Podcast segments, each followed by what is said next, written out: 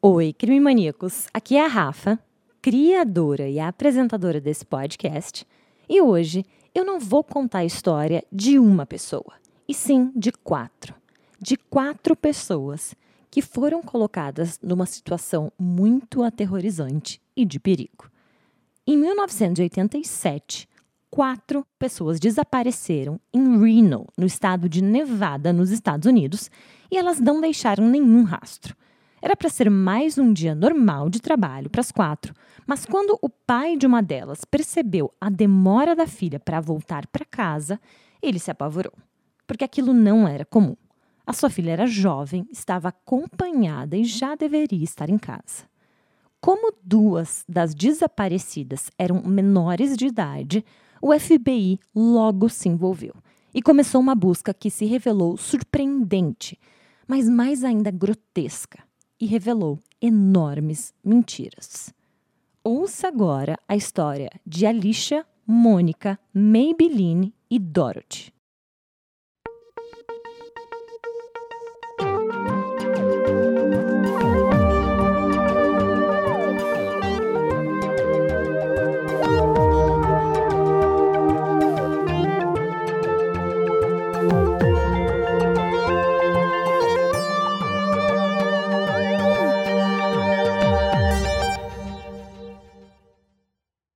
16 de maio de 1987, em Reno, no estado de Nevada, nos Estados Unidos, duas modelos adolescentes, Alicia Toma, de 14 anos, e a modelo Mônica Berg, de 12, da cidade vizinha de Sparks, juntamente com suas acompanhantes Maybelline Martin, de 69 anos, da agência Showcase Finishing and Modeling School, e sua amiga Dorothy Walsh, de 67 anos, foram dadas como desaparecidas. Isso aconteceu depois das quatro não retornarem de uma viagem a Lake Tahoe, na fronteira entre Califórnia e Nevada.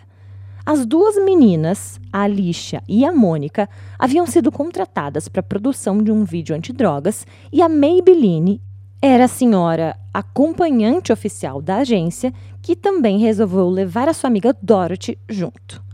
Uma busca de três dias, realizada por 50 policiais, incluindo agentes do FBI, centrou suas buscas em Lake Tahoe, onde meninas locais reclamaram de um homem que estava recrutando modelos para um casting para a tal realização do vídeo antidrogas. O nome do fotógrafo e produtor desse vídeo era Herbert Coddington. Herbert James Coddington nasceu em 1959 e, no último ano da escola em que estudava, a Moore High School, em Central Square, Nova York, o Herbert era considerado um dos garotos mais inteligentes da classe. Inteligente, mas um pouco estranho. Era como ele era geralmente descrito. Tá certo que para os adolescentes, tudo que não se encaixa num padrão de roupa, corte de cabelo, fala e atitudes geralmente é considerado estranho. Enquanto as outras crianças vestiam jeans e camisetas comuns, o Herbert sempre usava uma camisa de botão e calças elegantes com vincos bem definidos.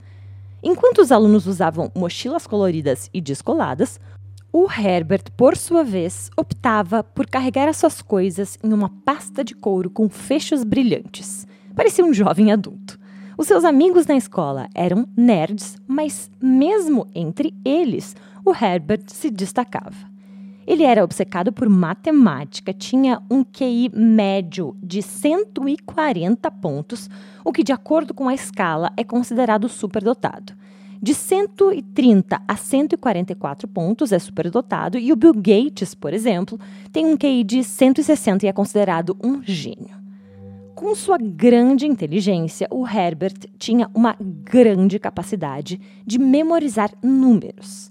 E depois de terminar o ensino médio, ele poderia ter alcançado praticamente qualquer carreira, qualquer coisa que ele desejasse. Mas, em vez disso, ele abandonou a faculdade que cursava, que se chamava Oswego College, depois de apenas um semestre. Talvez as aulas o entediassem, porque ele era tão inteligente que soubesse mais que os professores. Ou talvez também ele sentiu que ele não se encaixava naquele lugar. Mas fato é que depois que ele largou a faculdade, ele acabou optando por vender hambúrgueres no Burger King. Depois disso, ele foi trabalhar em uma loja de calçados e depois ainda começou a trabalhar em uma loja de venda de carros usados. No momento que cansou de tudo aquilo, ele resolveu voltar aos trilhos e cogitou uma carreira na CIA ou no FBI. Então se alistou para os fuzileiros navais. Ele pensou que, estando na Marinha, sua carreira em uma instituição federal poderia ser alavancada mais rápido. Mas essa escolha acabou não dando certo. Depois do treinamento básico da Marinha, ele desapareceu e mais tarde foi dispensado por ser inapto para o serviço. Nos anos seguintes, o Herbert passou de emprego em emprego, acabando em Reno, no estado de Nevada, que é uma pequena cidade de pouco mais de 200 mil habitantes. Ela fica localizada no condado de Washoe e Reno, apesar de pequena, oferece inúmeras opções de atividades como pista de esqui, campos de golfe e cassinos. No quesito resorts de cassinos, na verdade a cidade oferece muitas opções, como o Atlantis, o Nugget e o Silver Legacy todos com excelentes restaurantes, spas e muita agitação noturna. Lá, o Herbert descobriu que tinha talento para o jogo de blackjack, ou mais especificamente, talento para contar as cartas. O cérebro matematicamente genioso do Herbert o tornou bom nessa fraude, tão bom que ele acumulou mais de 200 mil dólares nos cinco anos entre 1981 e 1986. Ele até chegou a ser autor de dois livros sobre jogos de azar e contagem de cartas. Nessa época, ele também frequentava vários cassinos em Las Vegas, que ficava a 700 quilômetros dali. Toda essa concentração em inteligência com a matemática e cartas permitia que ele ganhasse a vida jogando ele chegou até a levar a sua fraude de contagem de cartas para cassinos da Europa, onde o seu sistema aperfeiçoado foi igualmente eficaz. O Herbert era centrado. Ele era contra fumar, beber, usar drogas ou comer junk food. O negócio dele era contar cartas. Mas nada que vem fácil dura para sempre. E no final dos anos 80, o mundo perfeito e rico do Herbert começou a desmoronar. Ele começou a ficar levemente paranoico, a ver sinais estranhos em cada pequeno movimento feito pelos dealers e padrões nas cartas que recebia. No entanto, seguir esses palpites, essas dicas, provou ser bem menos lucrativo do que o seu sistema de contagem de cartas. E no espaço de apenas 18 meses, ele perdeu 150 mil dólares. A partir daí, ele começou a viver às custas de seus pais. A essa altura, os policiais já haviam desconfiado um pouco sobre a forma como Herbert trabalhava e depois um mandado apresentado no condado de Douglas o acusou de fraude e Herbert foi preso em Las Vegas. Ele foi libertado sob fiança de 500 dólares e o caso ficou pendente. Mas a paranoia do Herbert não se restringia apenas às suas atividades de jogo. Isso começou a influenciar a sua vida cotidiana, afetando decisões sobre coisas tão mundanas quanto o que ele comeria no café da manhã. Ele via sinais em todos os lugares, como se esses sinais decidissem o seu destino. Ele atribuía, por exemplo, significado a semáforos que começou a considerar semáforos verdes, vermelhos ou amarelos como sinais de Deus. Se ele fosse parado em um sinal vermelho enquanto dirigia, por exemplo, ele interpretaria isso como um sinal de que ele deveria abandonar os seus planos atuais. Se fosse amarelo, a sua mente deveria ser cautelosa. E se fosse verde, era a permissão divina para ele seguir em frente, seja qual fosse o seu plano e ele tinha novos projetos para sua vida. Dessa vez, apesar de não estar relacionado com a matemática ou jogos de azar, ele estava certo que obteria sucesso. Ele havia recebido os sinais certos para seguir em frente. Então, em 13 de maio de 1987, o Herbert ligou para uma agência de modelos em busca de opções de casting para um filme antidrogas que ele estava produzindo em Lake Tahoe. A Maybelline Mabs Martin tinha 69 anos e dirigia a Showcase Finishing and Modeling School em Reno, no estado de Nevada. A Maybelline era muito respeitada na indústria e suas pupilas também eram muito conhecidas. Incluíam, por exemplo, a Linda Lee Mead, que foi Miss América em 1960, Donna Douglas, que havia interpretado Ellie Mae Campbell numa série de televisão, e também a Jean Conjamin Stone, a Miss Nevada de 1979. Então, as pupilas dela eram todas adolescentes e pré-adolescentes que estavam rumo ao estrelato. E a Maybelline era muito protetora com elas, as acompanhava pessoalmente nas filmagens para as quais elas eram contratadas. Herbert, o potencial cliente, compareceu na agência da Maybelline no dia 14 de maio. Ele se apresentou que era um produtor de clipes publicitários, estava bem vestido e bem falante. Ele então disse que precisava de duas garotas para gravarem um vídeo anti-drogas que seria filmado em Salt Lake Tahoe, na Califórnia, dali a dois dias a Maybelline, que tinha as opiniões fortes contra o abuso de substâncias e era membro de um conselho regional de mães contra o abuso de drogas e de bebida, ficou feliz em ajudar. Depois de fazer testes com várias garotas, o Herbert finalmente selecionou a Alicia Thomas e a Mônica Berg. Foi então fechado um acordo para a Maybelline levar as meninas até o Nugget Cassino perto de Salt Lake Tahoe, no sábado, dia 16 de maio. O combinado era que o Herbert as encontraria lá e assim as levaria ao local de filmagem.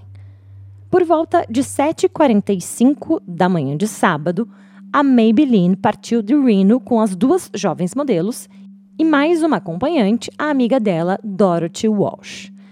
Ela estava se planejando para uma viagem fácil e um retorno relativamente rápido. Na verdade, ela inclusive disse aos pais das garotas que as levaria para as gravações naquela manhã, mas que estaria em casa no comecinho da tarde. No entanto, a viagem acabou demorando mais do que esperado. A Mônica, uma das garotas, ficou enjoada na estrada sinuosa que atravessava as serras e elas tiveram que parar várias e várias vezes. O grupo acabou chegando atrasado no local combinado, mas o Herbert não se incomodou e sugeriu, inclusive, que fizessem logo, não perdessem mais tempo e iniciassem logo os trabalhos. Assim que todos se encontraram, o Herbert disse que teria que ir com a Maybelline e com as garotas até o local da gravação, porque ele tinha ido até o ponto de encontro com um amigo que estava de carro, mas como tudo acabou atrasando, o amigo teve que ir embora. Ele então se espremeu do banco de trás, entre a Alicia e a Mônica, e orientou a Maybelline a dirigir até um trailer do outro lado da divisa do estado. O dia estava quente, elas haviam tido uma dura viagem, então ele sugeriu que as quatro se refrescassem ali naquele trailer, no trailer dele, e depois seguissem para o local das filmagens que ficava ao lado de um lago próximo. Seguindo as instruções, a Maybelline dirigiu e logo parou o carro em um estacionamento de trailers chamado Tarro Verde. Depois, todos os cinco saíram e entraram no trailer onde o Herbert as encaminhou para o vestiário. Mas ao entrar naquele lugar, a Maybelline sentiu um calafrio na espinha. Ela sentiu que tinha algo de errado. O espaço estava com madeira compensada grossa pregada nas paredes, no chão e no teto. A sala, na verdade, parecia mais uma, uma cela, um espaço de isolamento. Quando todas estavam dentro do recinto, a Maybelline se virou para perguntar que raios era aquilo, toda aquela madeira, todo aquele espaço fechado. E foi então que algo completamente inesperado e aterrorizante aconteceu. O Herbert deu um soco no rosto dela. Então uma batalha cruel se seguiu o Herbert não só atingiu a Maybelline, como também a amiga Dorothy. As duas lutaram, gritaram e berraram. Mas era um jovem de 28 anos contra duas senhoras de quase 70 e elas não tinham, claro, a mesma força que ele. Depois disso, ele controlou também as duas meninas, Alicia e Mônica. Quando todas estavam controladas e sob seu domínio, ele então as amarrou. Ele jogou jaquetas sobre as cabeças das meninas jovens e voltou sua atenção para as duas vítimas mais velhas. Ele amarrou braçadeiras em voltas do pescoço das duas mais velhas e também apertou com tanta força que as mulheres logo ficaram sem fôlego. As meninas, aterrorizadas e com os rostos cobertos com as jaquetas, ouviram a Maybelline reclamar que não conseguia respirar e a Dorothy implorando por sua vida, dizendo que ela tinha um problema cardíaco. Então, todos ficaram em silêncio por um tempo, antes de ouvirem o som de algo pesado sendo arrastado pelo chão. Na verdade, era o som do Herbert arrastando os corpos das duas mulheres mais velhas para o quarto principal. Ele então voltou para levar as duas meninas para a sala fechada com tábuas, mostrando-lhes uma arma com silenciador e avisando de que ele poderia matar as duas se quisesse. Ele disse, abre aspas, contanto que vocês cooperem, não serão prejudicadas, fecha aspas. Então, as trancou dentro de um quarto escuro. Mais tarde, ele voltou com frutas, um saco de passas e uma jarra d'água e, eventualmente, as duas garotas adormeceram.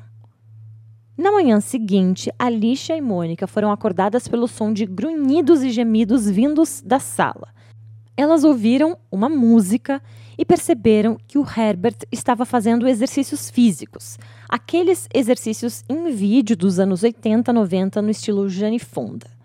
Pouco tempo depois, ele apareceu na porta e finalmente permitiu que a Alicia e a Mônica tirassem as jaquetas dos rostos e também as amarrações. A Mônica perguntou se ele planejava matá-las e, em resposta, ele mostrou a pistola. Ele também levou algumas revistas para as meninas e a Alicia, de forma muito esperta, anotou um endereço na revista, que ela rasgou e guardou consigo. As meninas passaram no trailer toda manhã e o Herbert fez a Alicia e a Mônica tomarem vitaminas, comerem ovos e morangos. Ambas lembraram que o Herbert estava usando algo no rosto e viram cabelos laranja espetados. As meninas também puderam assistir um pouco de TV na sala e depois de algum tempo, o Herbert disse que elas deveriam treinar e se exercitar com eles, se quisessem. Ele então apertou o play no videocassete e as instruiu a seguir as rotinas da fita de exercícios da Jane Fonda enquanto ele assistia. Eventualmente, ele colocou fronhas sobre as cabeças das meninas e as forçou a voltarem para o quarto. Alicia e Mônica pediram, imploraram para que pudessem ligar para os pais, mas o Herbert não permitiu. Ele permitiria, no entanto, que as duas gravassem uma mensagem para eles. Ele disse a elas que as levaria a um telefone público para que pudessem chamar a polícia. Ele também disse que quando elas falassem com a polícia, deveriam dizer que haviam sido sequestradas e levadas para Sacramento, onde tinham sido mantidas em uma casa azul de dois andares. O Herbert disse que mataria as famílias delas caso as duas não seguissem a história combinada. Ele falou, falou, falou. Tudo isso que ele iria fazer. Mas ele acabou nunca deixando que elas fizessem a ligação e nem que enviassem uma mensagem aos pais. Foi então que ele lhes revelou por que o motivo pelo qual as duas tinham sido levadas para aquele trailer escuro. Não era para nenhum resgate, não era por dinheiro e muito menos para um filme antidrogas. O que ele disse a elas foi muito mais assustador. O que Herbert revelou era pior. As duas iriam fazer um filme, sim, mas era um filme de sexo que ele estava produzindo para distribuir na Europa. A Alicia, com medo, perguntou: aspas, você vai nos estuprar? Fecha aspas. O Herbert respondeu que não, que ele jamais faria isso com elas. Ele então explicou, de uma forma muito estranha e pouco convincente, que tinha sequestrado um menino e esse menino é que iria atuar com elas nas cenas de sexos, como se isso, alguma forma, melhorasse a situação. Seguiu-se agora uma das coisas mais bizarras nessa complicada série de eventos. Depois que o Herbert deixou as duas trancadas no quarto, as meninas ouviram duas vozes na sala de estar. Uma delas era a do diretor, o Herbert, instruindo o menino para que ele fizesse as coisas no filme de sexo, disse que era para ser gentil com as garotas, e aí o menino respondia. Era o jovem que tinha supostamente sido raptado. E aí esse menino dizia e respondia ao Herbert com uma voz fina, parecendo assustada, mas complacente.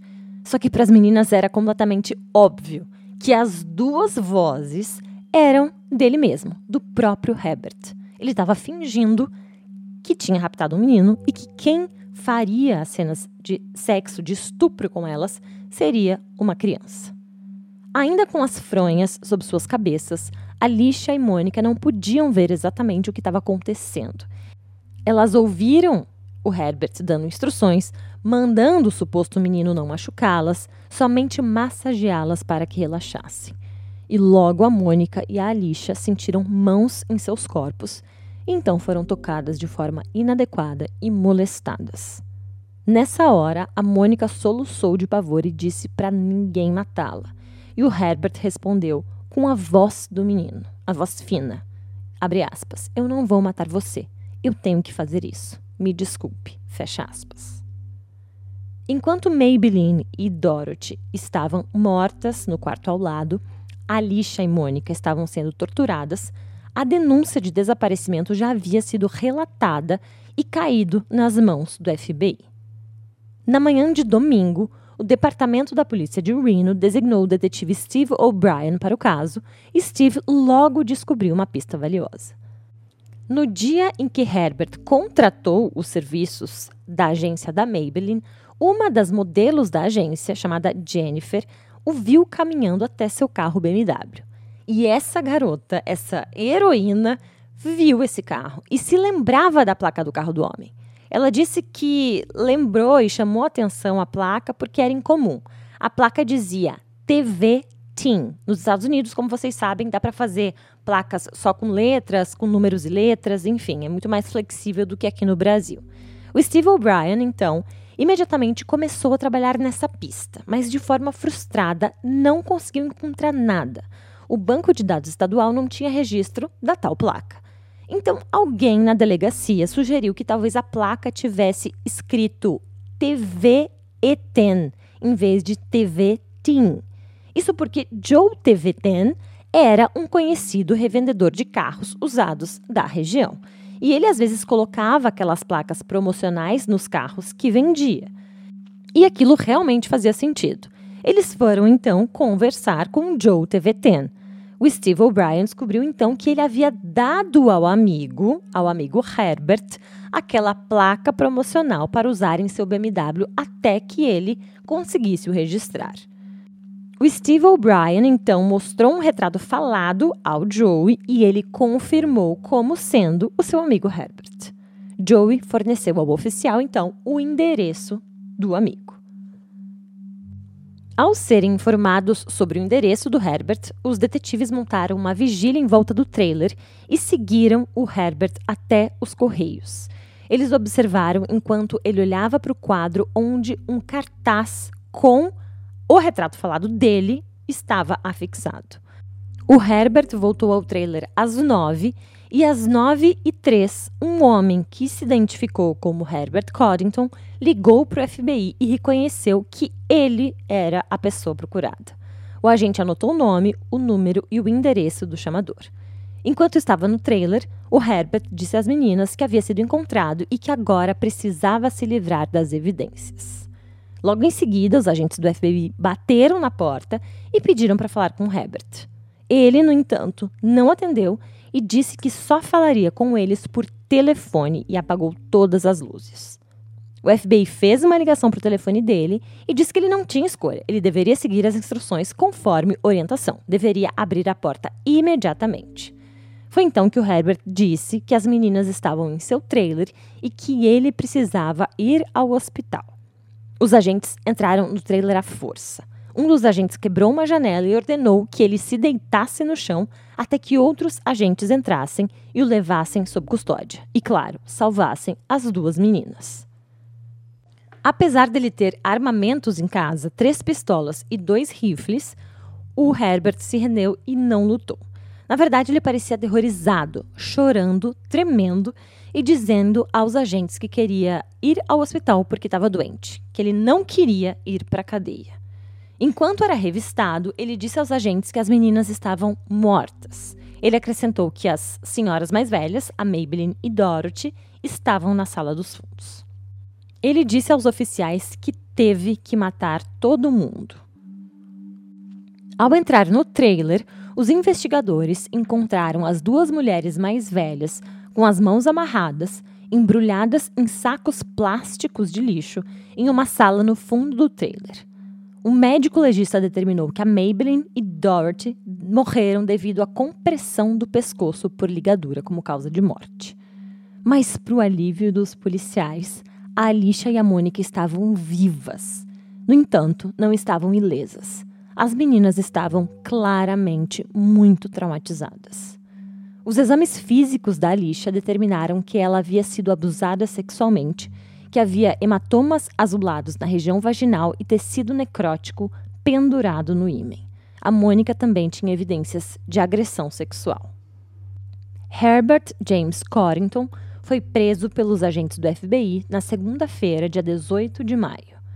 O Herbert disse aos investigadores que cometeu os crimes porque havia muitas coisas ruins no mundo, muito fumo nos cassinos e muitos motoristas bêbados. Ele então foi acusado de duas acusações de homicídio, estupro, cópula oral e penetração forçada. O caso ganhou muita atenção do público, então um juiz ordenou que o julgamento mudasse de lugar e acontecesse em Placerville, na Califórnia. A teoria da defesa foi explanar que o Herbert tinha problemas mentais. Mas será que a sua doença correspondia à definição legal de insanidade para ele se safar dessa? Bom, o júri não pensou assim e, com claras provas de que ele tinha premeditado o crime, considerou culpado de homicídio em primeiro grau, tornando-o elegível à pena de morte. O Herbert parecia que não se importava com os danos que causava nos outros, nem mesmo com a devastação para sua própria mãe, que era uma voluntária da igreja e que implorou ao tribunal que poupasse a vida de seu filho. Essa conclusão, baseada na consistente falta de remorso e declarações sobre sua infância, foi alçada num parecer do Supremo Tribunal da Califórnia e, na sequência, do falecido juiz do Tribunal Superior Terence Finney. Ele ordenou ao Herbert o corredor da morte.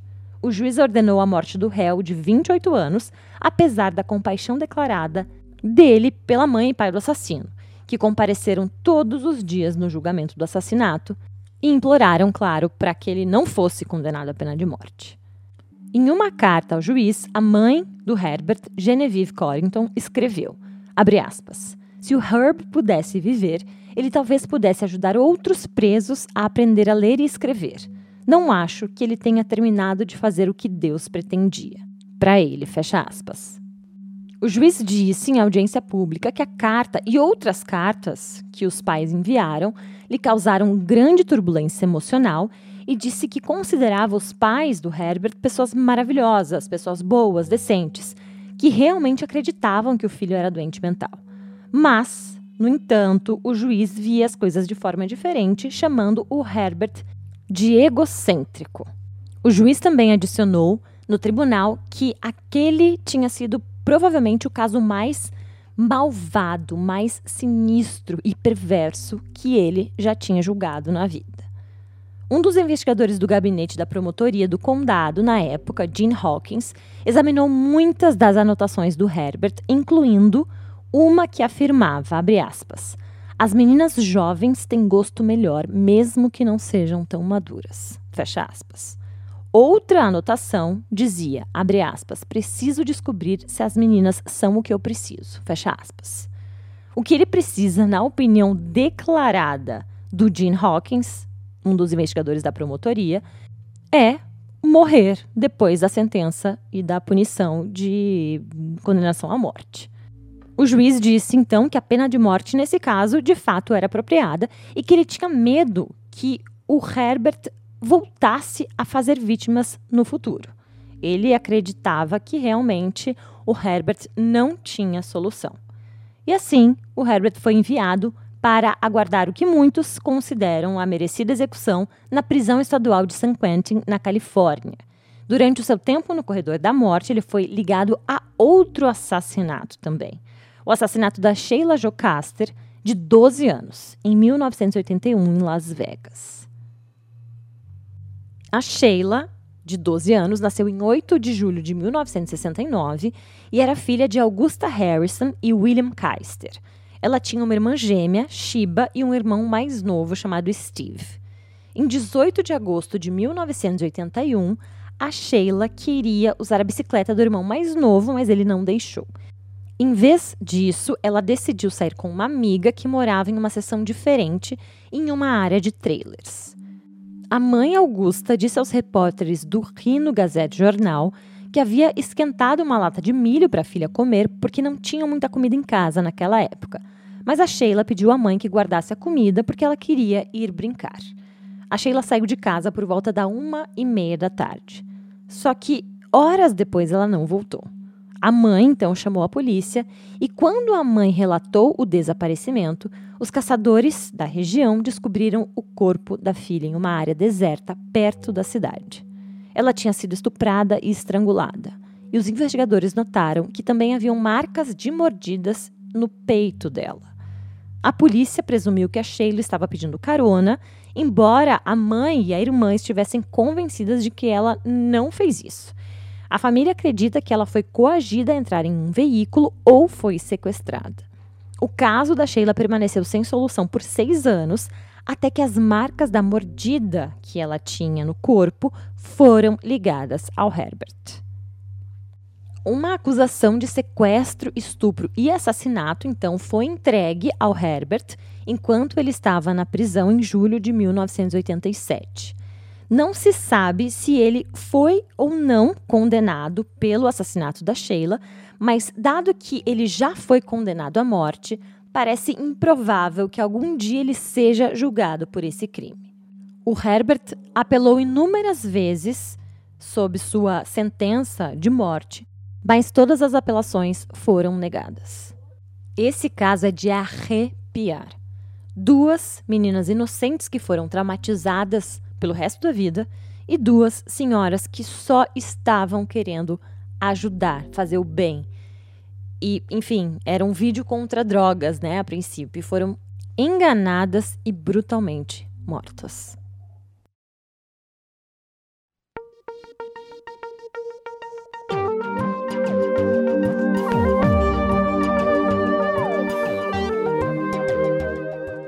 Alguns nomes e aspectos foram adaptados na interpretação desse caso.